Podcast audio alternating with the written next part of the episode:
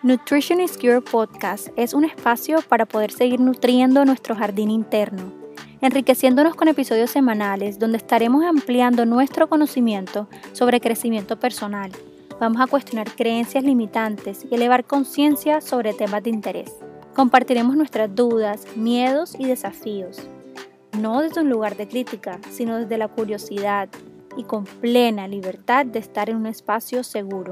Traeremos invitadas que nos aportarán sus conocimientos, pues somos eternas estudiantes de la vida. Y así podemos seguir viviendo esta experiencia terrenal de una manera más amena, proporcionando conciencia y paz interior. Juntos vamos a adquirir herramientas para poder vivir libremente. Yo soy Juliana Vélez, gracias por estar aquí. Este episodio es psicoeducativo, no es para diagnosticar ni reemplaza terapia ni pautas terapéuticas. Hola, hola, ¿cómo están? Hoy les tengo un episodio que se los debía hace rato sobre los trastornos de la conducta alimentaria, parte 2, que voy a tratar todo el tema sobre los viajes, como ir por fuera, salir de lo que conoces. Estuve en un viaje hace poquito y me acuerdo cuando yo viajaba con esta dificultad, lo difícil que podía llegar a ser y lo retante y cómo el estar pensando constantemente en el cuerpo, lo que como y lo que dejo de hacer, me quitaba el poder estar en el presente y como compartir con las personas que me estaban rodeando y, acordarme del viaje. Hoy en día muchas veces me preguntan, cuando vuelvo al lugar, me preguntan qué hacemos acá, o cuando voy a ciudades que ya he ido, no sé qué hacer, o no sé si he ido a esa ciudad, o por estar siempre en la cabeza, calculando, pensando, em, viendo cuándo, cuándo, tenía que caminar o cuánto, cuánto ejercicio tenía que hacer para poder comer o dejar de comer lo que el viaje ofrecía. Siento que es un espacio bastante retador para muchas personas y bueno, quiero compartir como ciertas cosas que puedes hacer para manejar esta situación y que puedas disfrutar de tu viaje al máximo o con lo que tú crees como que lo que más puedas. Yo, a ver, voy a compartir ciertas pautas que te van a servir o no te van a servir dependiendo del momento en el que estás y dependiendo del momento en que estás con la comida también, dependiendo de tu proceso, cada proceso es diferente. Si sientes que lo que te estoy compartiendo al revés te va a crear mucha más ansiedad y te va a crear mucha más dificultad en el viaje, simplemente omite lo que te digo y sigue las pautas de tu terapeuta. El terapeuta sabe más que yo, obviamente, porque es el que te está conociendo, es el que te está guiando y tú sabes más que todos acá, tú debes confiar en ti también. Entonces, la verdad es que confía en tu intuición antes de hacer, si quieres hacer lo que yo comparto acá, pues preséntale esto a tu terapeuta, preséntaselo, eh, ya sea que escuche este episodio o que tú se lo comentas y entre los dos puedan decidir si realmente estas pautas sirven o no. Entonces, dicho esto, vamos a comenzar. Yo quiero empezar em, explicando por qué es tan difícil el viaje y por qué es tan difícil que nosotros podamos o que las personas puedan disfrutar de un viaje eh, si están pasando por un trastorno de la conducta alimentaria, si están en tratamiento para eso o si están en, en, un momento muy difícil con la comida. ¿Qué pasa en los viajes? Te sales de todo tu control. Es decir, no hay control, ¿verdad? Una de las grandes cosas que yo trabajé y sigo trabajando en terapia, sobre todo antes cuando tenía la dificultad con la comida era el soltar el control, en la necesidad de control que se disminuye o se enfoca muchas veces en controlar la comida. ¿A qué me refiero? A que no puedo controlar lo que pasa en mi día a día, pero sí puedo controlar por lo menos lo que me ponen en el plato, en la mesa o lo que voy a comer, ¿saben? Entonces, la comida se vuelve un mecanismo de control muy fuerte y claro, cuando te sacan de tu rutina, de tu día a día, de lo que conoces, donde tienes que encontrarte con personas nuevas, donde tienes que de pronto hablar otro idioma, donde tienes que, eh, te salen de, bueno, de la rutina que tienes en el día a día para ir a turistear, para no saber en qué momento vas a comer, para no saber en qué momento vas a poder eh, estar un momento para ti, sola, eh, que esos son momentos importantes a la hora de un tratamiento o a la hora de ir a terapia esto te puede pues hacer sentir un poquito en descontrol. Entonces, por eso es que son tan difíciles. Ah, bueno, una, otro factor muy importante es que estás comiendo, estás, vas a probar comida nueva, eh, vas a probar probablemente comida fuera de, de, lo que tú puedes cocinar, de que cocinar en tu casa, que de pronto ya te estás sintiendo cómoda con eso, a comer siempre en restaurantes. Eso puede generar un poquito de ansiedad, si no es bastante. Entonces, por esa y muchas más razones, claramente cada una es independiente, es posible que sea muy difícil el viaje. Teniendo esto en cuenta, miren que muchas de las razones que estoy explicando no son la comida en sí, sino los factores que están alrededor del viaje, los factores y las herramientas que tú debes poner en práctica en un viaje. Entonces, ojo con eso porque es muy importante. También que influye a que esta situación del viaje, además de todo lo que ya expliqué, sea un poco más difícil. ¿Quién te acompaña en el viaje? Eso probablemente va a influir bastante. ¿Con quién estás? ¿Qué haces? Eh, si alrededor del viaje, pues las personas que te acompañan son de estar pendiente pues, de lo que como, lo que dejo de comer, si son unas personas que están en mucha cultura de dieta, eso va a hacer también que tú empeores y que sea mucho más difícil para ti. Entonces poner límites aquí va a ser muy importante y eso es una de las cosas que vas a tener que em, pedir a la hora de estar en el viaje. Entonces, ¿cómo lo puedo manejar? Como les digo, tengo, lo tengo escrito para que no se me olvide, seis cosas que puedes manejar, seis, seis puntos que puedes poner en práctica, más una respuesta a varias de las preguntas que ustedes me hicieron en un momento que yo estaba de viaje y les hice una cajita de preguntas y respuestas. Entonces, bueno, vamos a empezar con esto. Lo primero que yo te voy a sugerir de verdad, de todo corazón, es que no llegues al viaje restringida o restringido. ¿A qué me refiero? Cuando uno se va de viaje y, está muy inmerso en la cultura de dieta, siempre tendemos a escuchar, ok, me voy a cuidar, entre comillas, me voy a cuidar, eh, igual a restringir bastante, antes del viaje para poder comer lo que yo quiera en el viaje. Y aquí hay varias cosas que juegan un papel muy grande y ojo, si tú estás restringida, tu cuerpo no entiende o tu mente no entiende que lo estás haciendo a propósito. Lo que tu mente entiende es, ok, estoy pasando hambre. ¿Qué quiere decir? Me voy a tener que en la próxima vez que yo me encuentre con un plato de comida, voy a tener que comer en exceso por si acaso a esta mujer o a este hombre se le ocurre ponerme en hambruna otra vez. Entonces tu cuerpo entra como en un mecanismo de, de, salvación, como que tengo que sobrevivir, tengo que mantenerte viva. Por eso eso, ah, por eso, eh, por eso eso hace que al momento de llegar al viaje donde has estado restringida, veas la primera comida espectacular, deliciosa, nueva, van a ver por qué lo nuevo es, importante y juega un papel grande aquí. Al ver esta comida, te la vas a querer comer mucho más de lo que tu cuerpo puede sobrellevar y puede sostener o pasando límites de hambre y saciedad. Que está bien que los pases, pero eh, cuando estamos en restricción, este límite se pasa mucho más hasta el punto de, de quedar extremadamente incómoda. Entonces, si llegas al viaje restringida, vas a llegar en hambruna, claramente tu cuerpo va a hacer lo que sea para sobrevivir y va a hacer que tú comas de más. Eso por un lado. Por el otro lado, te vas a encontrar con comida nueva. La novedad llama la atención. Eso hace que obviamente más el efecto de la restricción, el, el, resultado es demasiado grande. Entonces te va a desbordar. Y el otro, em, como es el otro factor que juega un papel muy importante, es que vas a llegar también a restaurantes y el, vas a sentir que es la última vez que vas a llegar a ese restaurante. Por ende, voy a comer todo lo que pueda porque no sé en qué otro momento vaya a volver aquí. Y estos tres factores, el de llegar restringida, la novedad de la comida y el saber que probablemente muy, en mucho tiempo no vas a volver a comer esta comida, hacen una bomba para que tú de verdad te desbordes a la hora de comer y, te desbordes en el sentido de no tener como sentir que pierdes tú el control, sentir que pierdes tú las riendas del comer, sentir que no puedes parar de comer. Eso es una sensación demasiado horrible y muy desbordante, muy desesperante, crea mucha más ansiedad. Entonces, en el viaje obviamente vas a comer más, porque esa, la comida es una parte muy importante, pero el tener estos tres factores juntos hace que la cosa se ponga peor. Entonces, ojo con eso. Eso es una, ese es el primer punto.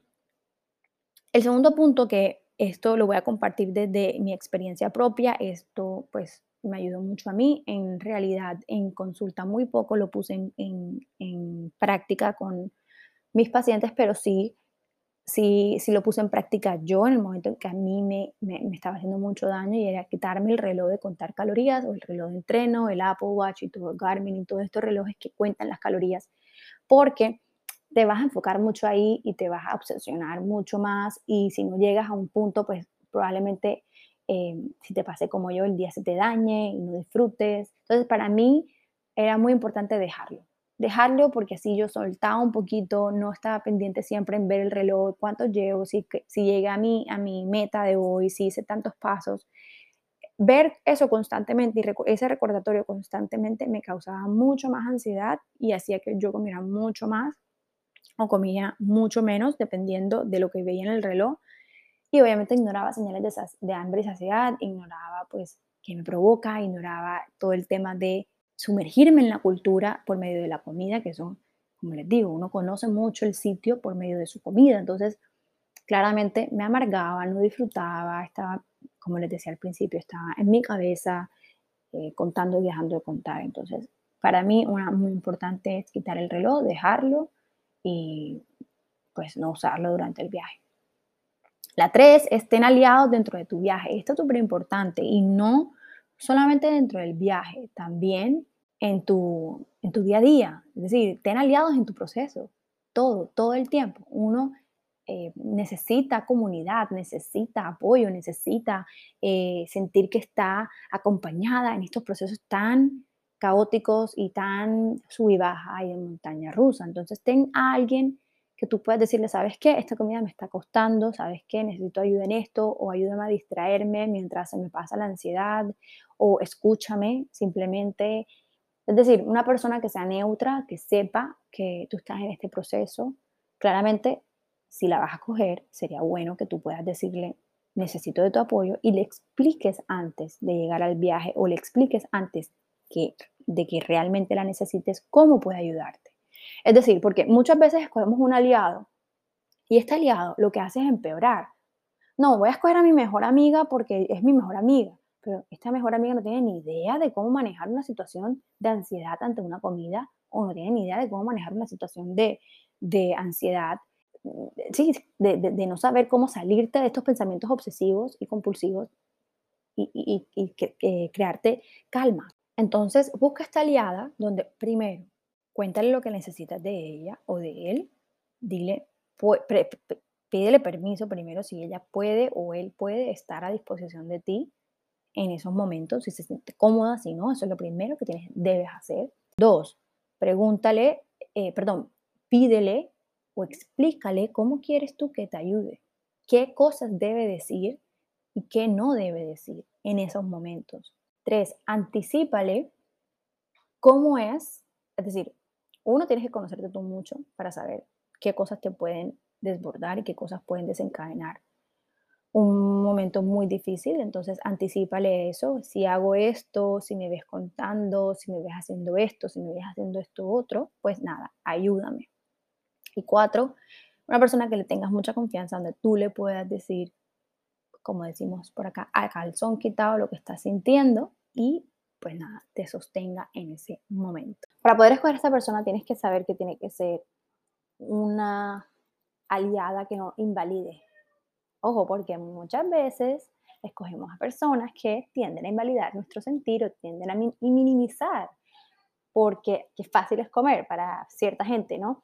Eh, y pues no, no es así, para ti es, es, una dificultad grande, entonces escoge una persona que te entienda, te sostenga, te diga, te entiendo, te veo, qué difícil, vamos para adelante, no una persona que te diga porque estás así por comer X o Y. Entonces, ojo con eso.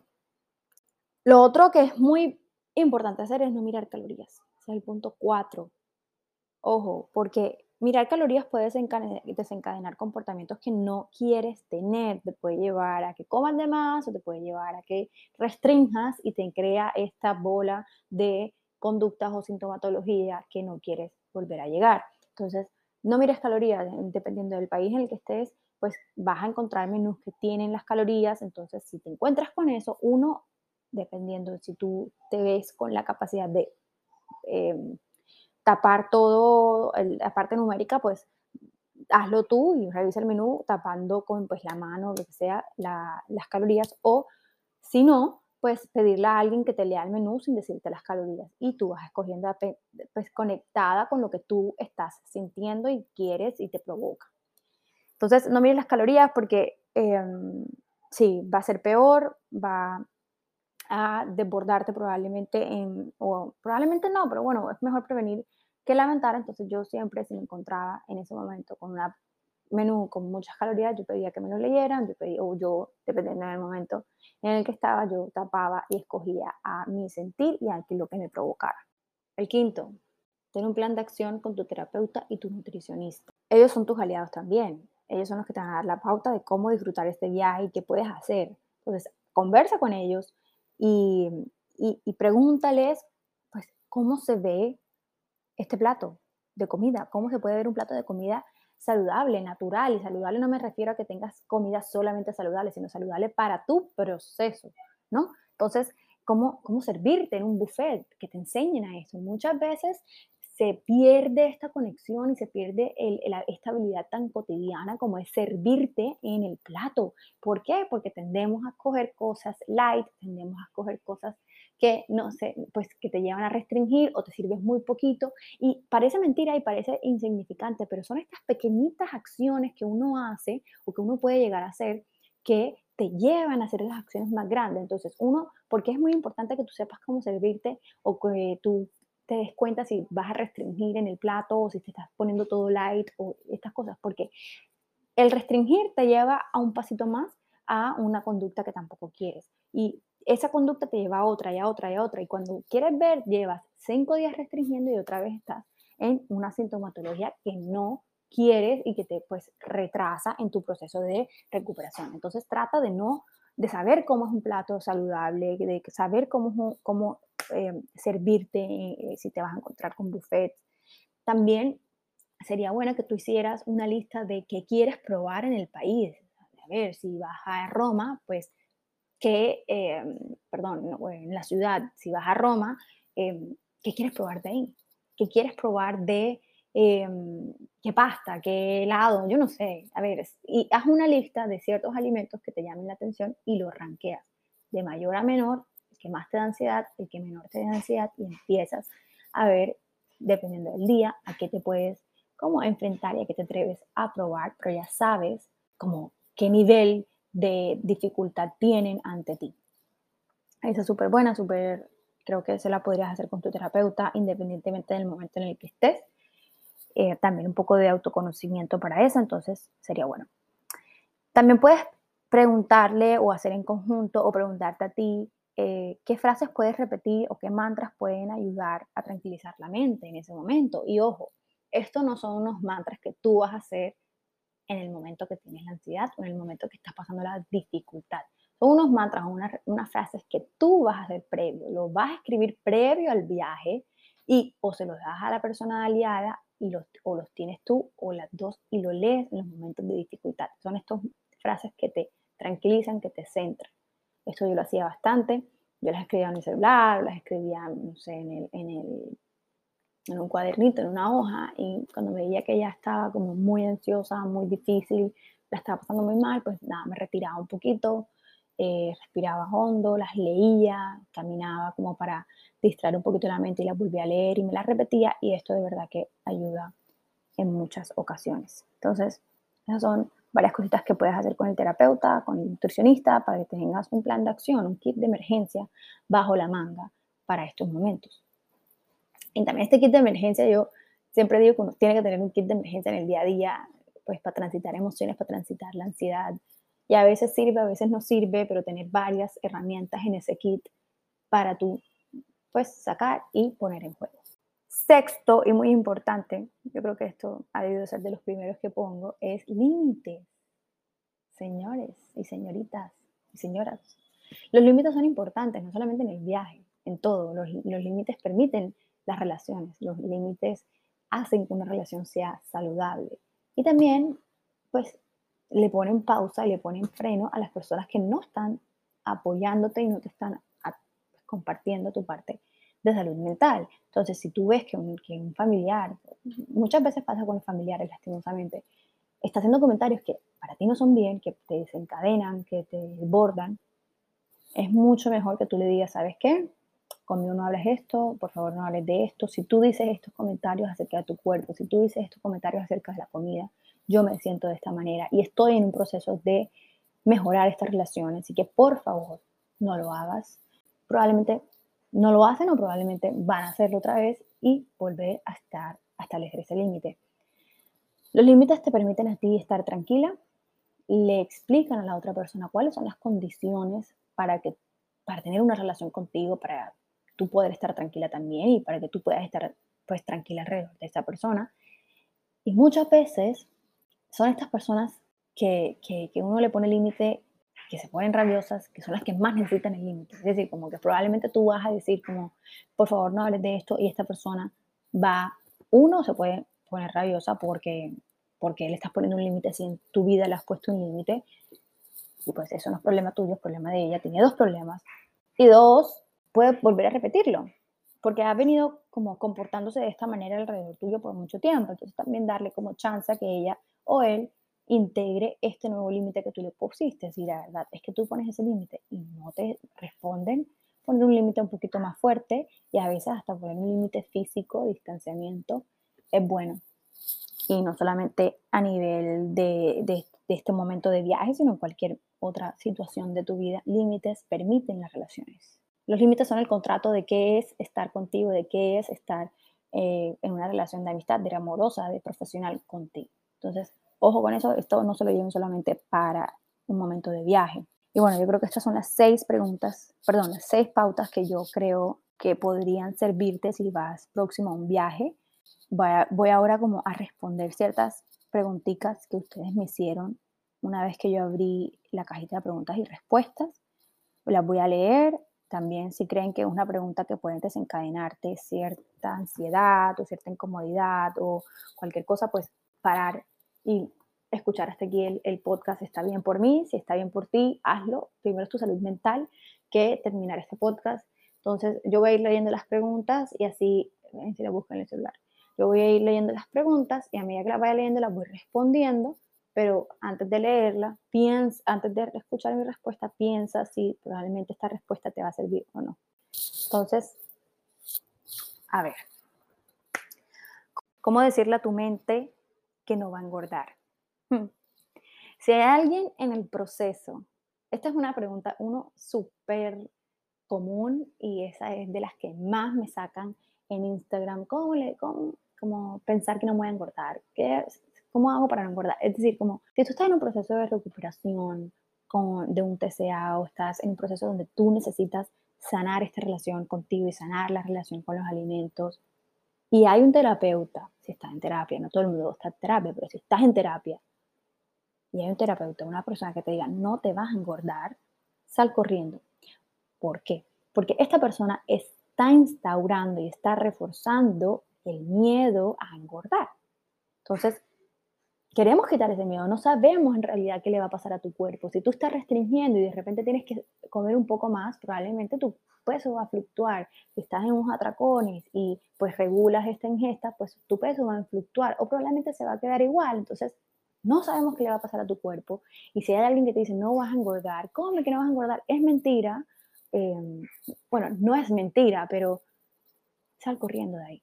no, no es bueno para ti al revés, yo sugiero que podamos indagar un poco este ideal de delgadez y podamos como revisar estas creencias alrededor de la gordura y de la delgadez. Entonces yo aquí como escribí ciertas cosas y ciertas como pautas y tips que puedes usar si estás en ese proceso. Entonces, primero, ten claro que si tienes miedo a engordar, es un miedo que aprendiste, y así como lo aprendiste, lo puedes desaprender.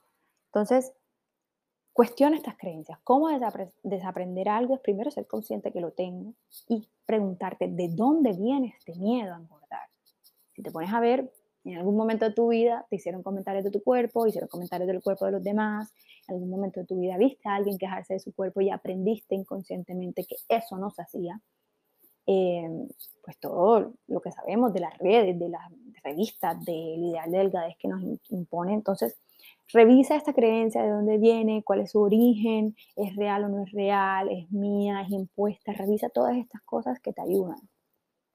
Mira y ten en cuenta en tu feed, en tu Instagram, en tu TikTok, varios tipos de cuerpos. No solamente sigas a ideales de delgadez o cuerpos que, que pues para ti estén en el ideal de delgadez. No solamente los sigas a ellos, sigue a otras personas. Conscientemente, conscientemente cuestiona la imagen que ves en redes. Está editada, es real, quién manipula esta foto, quién me está mostrando esta foto, quién se está beneficiando de que yo crea o que yo vea una imagen muy delgada y me cuestione mi cuerpo. ¿no? La queja de nosotros, si, si, tú te estás quejando, estás inconforme con tu cuerpo y es una empresa que está detrás de esta imagen, probablemente esta empresa se va a enriquecer por tu quejada o por tu pues, insatisfacción corporal. Entonces, cuestiona todo esto. Otra muy buena de reemplazar de, de este miedo a engordar, de que voy a engordar, es si me engordo y además de, ganar kilos, ¿qué más gano? Esta es buena y es muy importante. Y digo que es buena porque, bueno, hablo de, de, mi experiencia y lo que a mí me ayudó.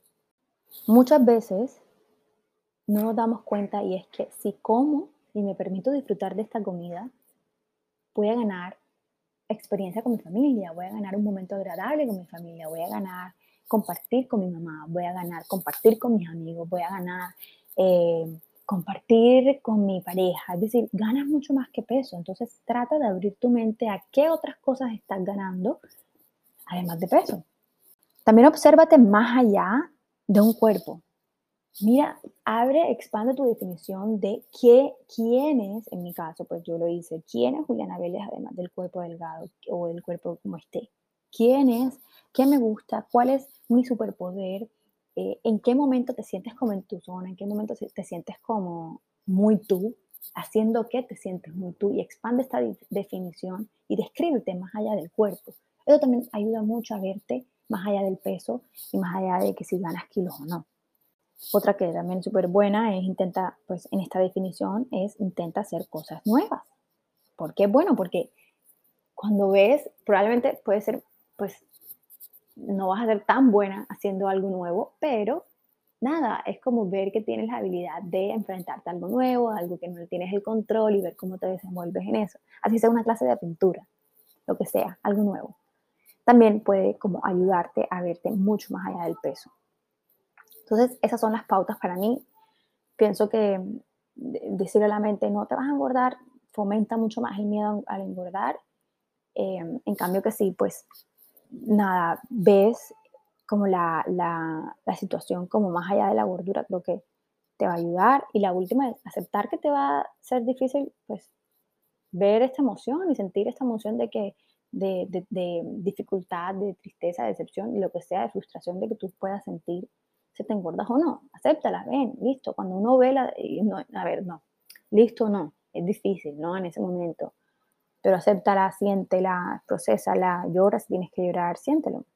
Es la única manera de, de, de salir adelante, ¿no? Nunca, salir, nunca podemos salir adelante en este proceso si evitamos esta emoción. Entonces, bueno, esas son las pautas. La otra, ¿por qué siempre tengo atracones en los viajes? ¿Cómo prevenirlos? Esta creo que la respondí al principio. Y es por, por, las tres novedades, que, por las tres factores que les dije. El uno, llega restringida. Dos, el factor de novedad. Tres, el factor de, de, la única vez o la última vez en la vida, después pues, de no comer algo después de mucho tiempo. Estos tres factores juegan un papel muy grande. El, el, el péndulo que yo les he explicado varias veces en mi Instagram, si me siguen en Instagram, el péndulo es pues la bolita del péndulo tú las tiras, las tiras, las tiras en la restricción, las tiras para un lado, ¿verdad? Entonces, entre más las tires, es decir, entre más restringas, con más rapidez y con más facilidad se te va a devolver y con más fuerza se te va a devolver. Entonces, creo que esa es una de las razones muy grandes, muy grandes, perdón, que, que puede llegar a restringir también a nivel emocional, pues puedes estar comiendo por, por emoción, es decir, muchas cosas, pero creo que la factores muy grandes son los que expliqué al principio. La última pregunta que me hicieron fue sugerencia para padres, familiares, amigos de las personas que están teniendo una dificultad. ¿Qué les puedo decir? ¿Cómo manejar eso? Límites, límites. Yo soy fan de poner límites. al principio todo el mundo era como que, ¿qué? ¿Qué? Cuando yo empezaba a poner límites con personas que por lo general no tenían un límite de parte mía, me decían, qué fastidiosa estás, ¿por qué estás así? Qué irritable. Una vez me dijeron como que vas al psicólogo y vuelves peor. Yo, wow, eso me dolió, pero creo que es un límite que debía poner, hoy lo veo como un límite que debía poner hace mucho tiempo y no estaba poniendo. Entonces, pon límites. Y para padres, familiares, amigos, si ustedes están escuchando esto y están em, ayudando a un familiar pasar por esta situación, entiendan que el comer puede llegar a ser tan difícil y puede crear tanto miedo equivalente a lo que si ustedes estuvieran tirando de un paracaídas. Es decir, yo sé que es una acción que hacemos de manera cotidiana en nuestro día a día, pero para personas que tienen esta dificultad es un miedo inmenso. Y decirles, ay, solamente cómelo y ya, o no comiste tanto, o qué pendejada, es muy invalidante, es muy frustrante y no ayuda. Entonces, ojo con los comentarios que hagan. Muchas veces no, no, somos conscientes de que nuestro comentario va a ir a la otra persona o de que mi comentario sobre mi cuerpo le está mandando un mensaje a esta persona sobre el cuerpo. Entonces, pues si sabe que tiene una persona que está sufriendo con, con, con el cuerpo y, y, la comida, pues ser conscientes de cómo hablamos alrededor y sobre esto. Creo que aquí lo quedo, aquí, aquí termino. Em, creo que es un, es un, nunca va a ser muy fácil viajar con estos trastornos de la conducta alimentaria. Es cuestión de tener mucha autocompasión, de saber en qué momento tú estás, de qué expectativas tener, de hablarlo con un terapeuta, de tener una comunidad de apoyo, una persona de apoyo, saber que son dos pasos para adelante y uno para atrás, que probablemente muchas veces demos pasitos para atrás bastante grandes y, y, entender que podemos levantarnos y podemos seguir, que si estás muy cansada de este proceso, entiendo tu cansancio, de verdad, y sé que es un proceso que desgasta, sé que es un proceso que a veces no ves la luz al final del túnel y que te saca mucha energía, pero vale la pena. Entonces espero que estos pautas y este episodio sea muy útil para ti. Si tienes preguntas, si tienes dudas, si, si quieres comentar sobre tu historia y, no sé, hablar sobre esto, puedes escribirme en mi DM en Instagram con mucho gusto. Yo te leo. Ustedes no saben lo que significa para mí escuchar o leer eh, que leyeron mi, que escucharon mi podcast, mi episodio, que les ayudó o me, me contigo en esto. Para mí es oro. Le pongo mucho amor a estos episodios. Así que gracias por llegar hasta aquí. Si llegaste hasta aquí, gracias por compartirlo, gracias por escucharme. Te mando un abrazo, disfruta de tu viaje y nos vemos en el próximo episodio. Gracias por estar aquí y acompañarme en un episodio más. No olvides compartir este podcast si crees que puedes ayudarle a alguien. Si tienes dudas, comentarios y o sugerencias, puedes dejarlo en mi Instagram arroba. Si es de tu interés y quieres seguir aprendiendo, puedes suscribirte en esta plataforma o en cualquiera que nos estás escuchando. Nos vemos en el próximo episodio.